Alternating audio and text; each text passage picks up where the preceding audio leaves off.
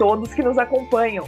Sejam muito bem-vindos a mais um episódio da terceira temporada do YesCast, o podcast oficial do Instituto de Estudo de Saúde Suplementar. Eu sou Larissa Hack, assessora de comunicação do IES, e seguirei junto com vocês no episódio de hoje, no qual continuaremos nossa conversa com Ana Luza Bolívar Dalari, que é coordenadora de proteção de dados, Health Techs e pesquisa clínica da Comissão Especial de Proteção de Dados e Privacidade da OABSP e pesquisadora do Centro de Estudos e Pesquisas de Direito Sanitário, CEPEDISA USP. Vamos continuar falando sobre proteção e tratamento de dados na saúde, em especial no sistema suplementar. No episódio anterior, falamos sobre a LGPD, como ela se aplica no setor, os principais desafios, como os dados são classificados e como devem ser tratados na saúde. Hoje, vamos aprofundar nos mecanismos de proteção de dados e um pouco na questão da violação da LGPD. Então sugiro que, caso não tenha acompanhado o episódio anterior, busque-o na sua playlist em nosso canal do YouTube ou em sua plataforma de áudio favorita. O episódio é o 23, Dados na Saúde, como se aplica a LGPD. E antes de começarmos, lembro a todos que nessa temporada do YesCast estamos focados em conteúdos conceituais, explicações didáticas e informações sobre a saúde suplementar. Nos baseamos em dados do setor e em pesquisas e estudos produzidos pelo IES. Além disso, convidamos especialistas para trazer informações atualizadas e nos explicar sobre como o sistema é estruturado e funciona. O nosso objetivo aqui é de instruir a audiência sobre temas diversos ligados a este dinâmico setor. Bom, peço também que, caso esteja nos acompanhando pelo YouTube, assine nosso canal, deixe seu like e ative as notificações. E se você estiver nos ouvindo em sua plataforma de áudio preferida, siga nosso podcast. Assim, você ficará sabendo sempre quando um novo episódio for ao ar. Bom, vamos lá. Ana Lusa, obrigada por continuar conosco e nos ajudar a compreender mais sobre esse tema tão importante. Para iniciarmos nossa conversa de hoje, gostaria de começar perguntando sobre violação de dados, ataque hacker, vazamento, uso indevido, compartilhamento sem consentimento. Quais são os riscos de alguma violação dos dados da saúde? O que acontece quando uma empresa não segue as diretrizes da LGPD ou, ou ocorre algum tipo de violação dos direitos garantidos por ela? Quais são as consequências? Bom, Larissa, eu, uh, eu dividiria em duas consequências. Né? A, a, a, primeira delas é a consequência individual do titular de dados ou da coletividade que for uh, atingida. Por quê? Uh, esses dados de saúde, eles são altamente discriminatórios. E por serem altamente discriminatórios, o potencial lesivo é muito grande. Então, nós estamos falando aqui de diagnóstico, de tratamento, de, de, de informações de saúde que podem uh, uh, orientar decisões, ou a pessoa pode perder o emprego, né? Ela pode perder o emprego dependendo do diagnóstico, ela pode perder um financiamento imobiliário e ela pode ser, se sentir exposta.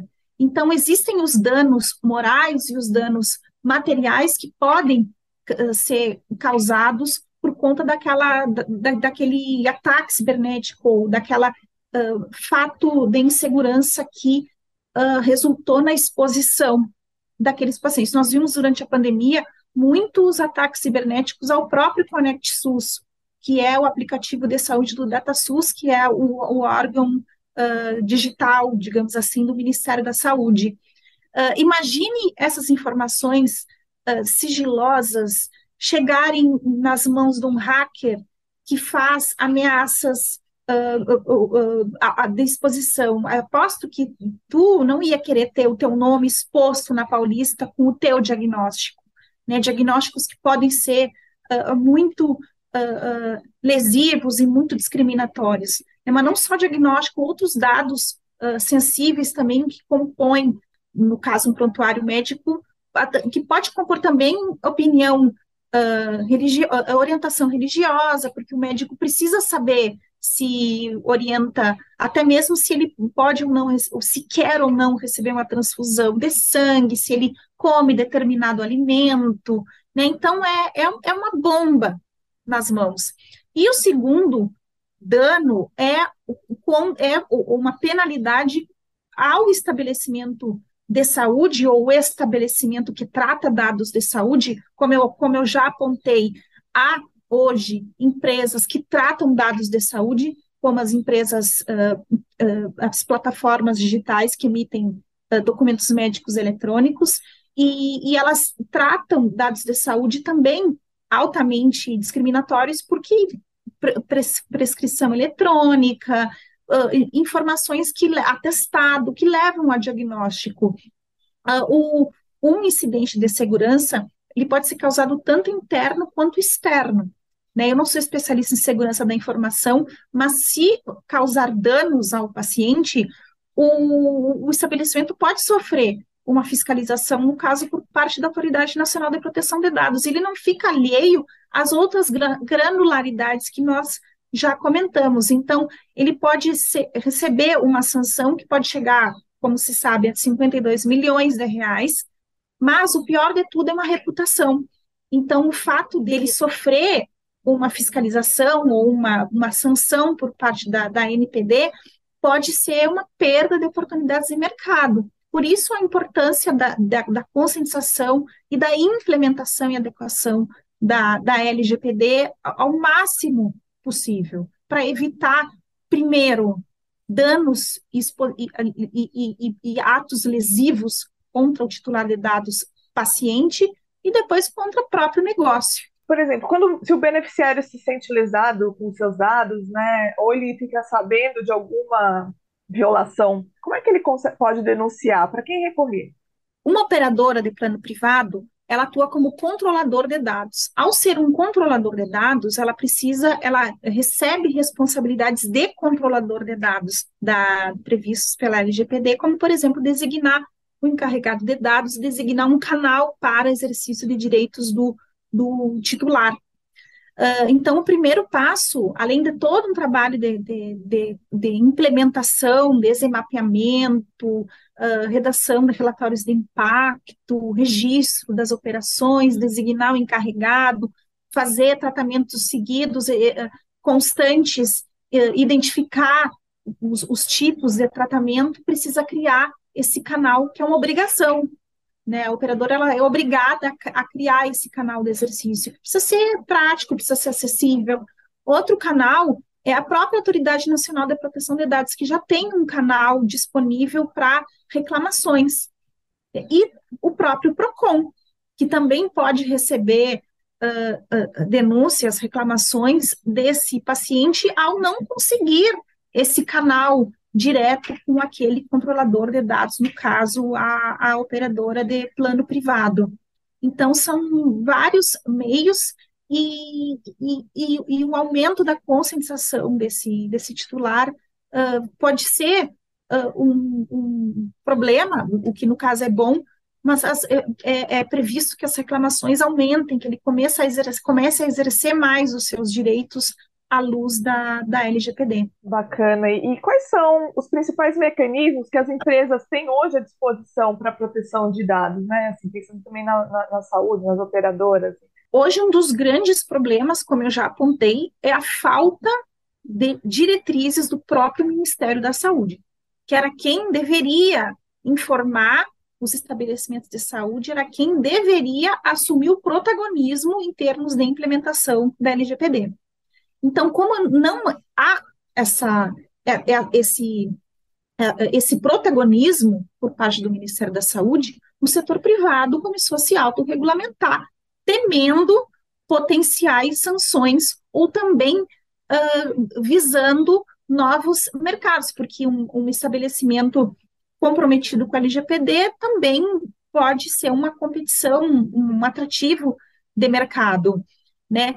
Uh, então, esse é um problema. Ele, a, a, a desse, desse direcionamento.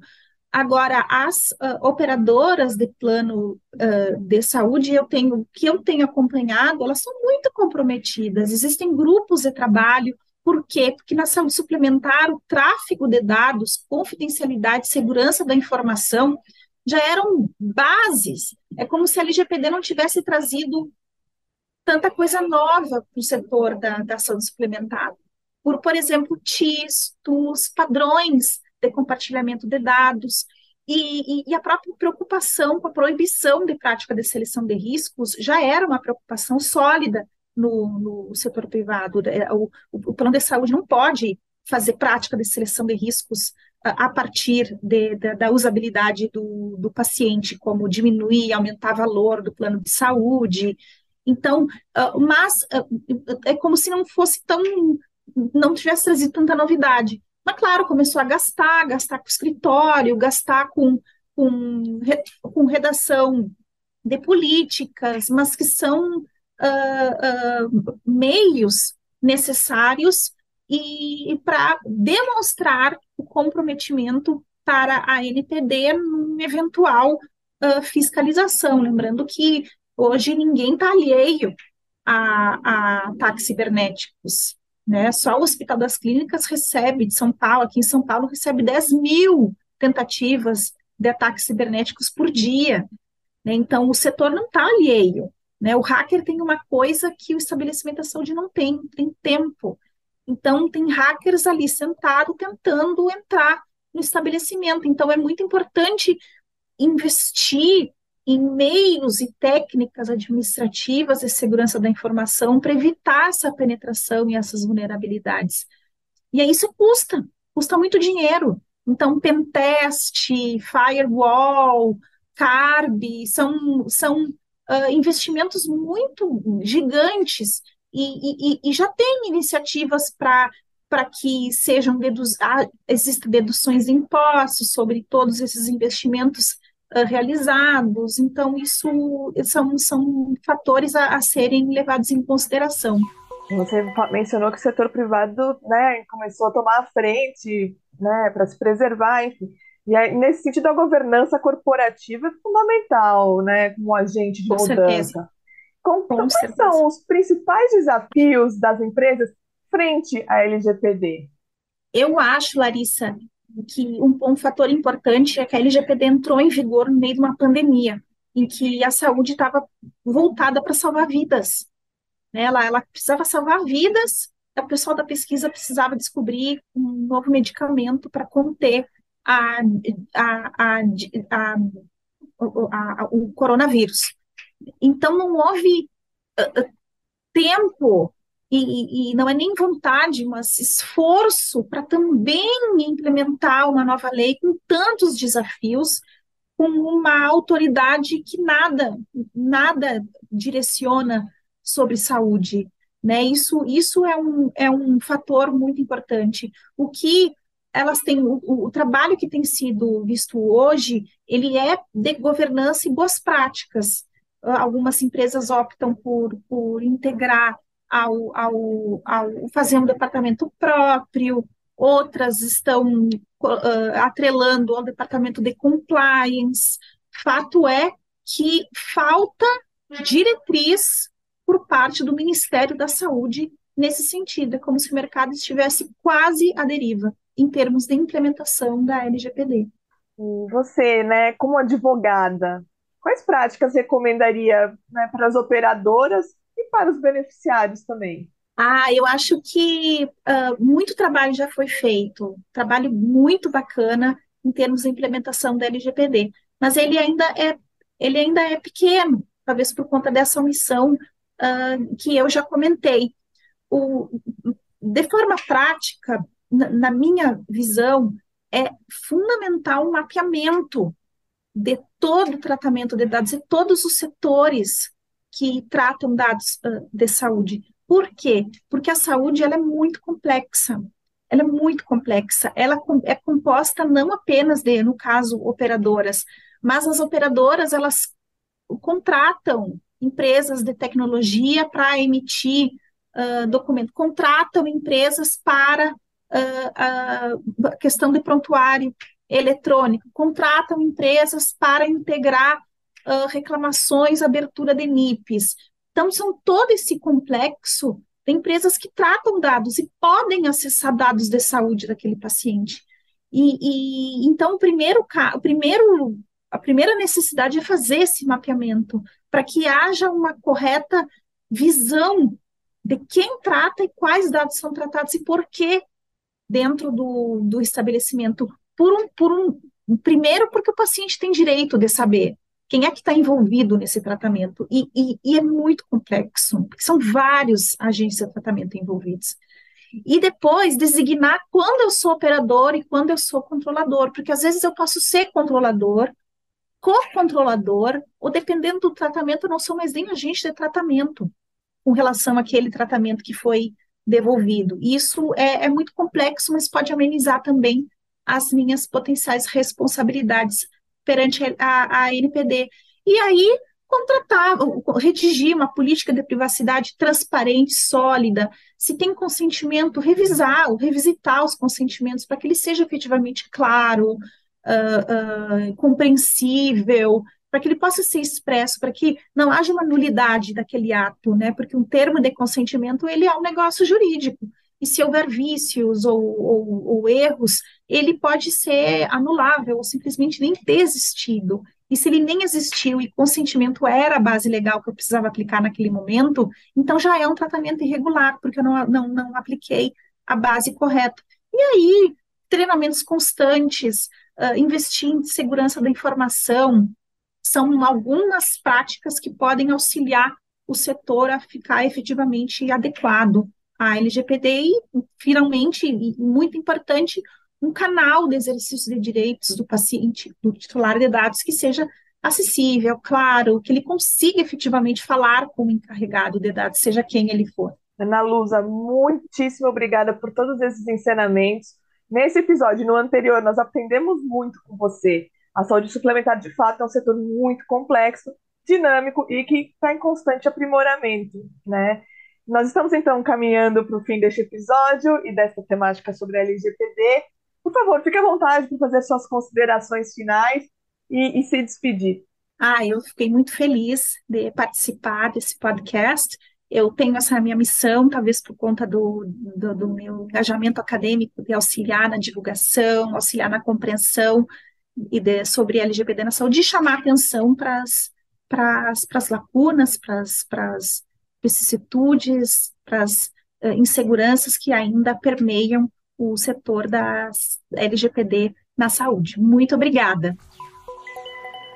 Bom, chegamos ao fim de mais um episódio do IESCast, podcast oficial do Instituto de Estudos de Saúde Suplementar.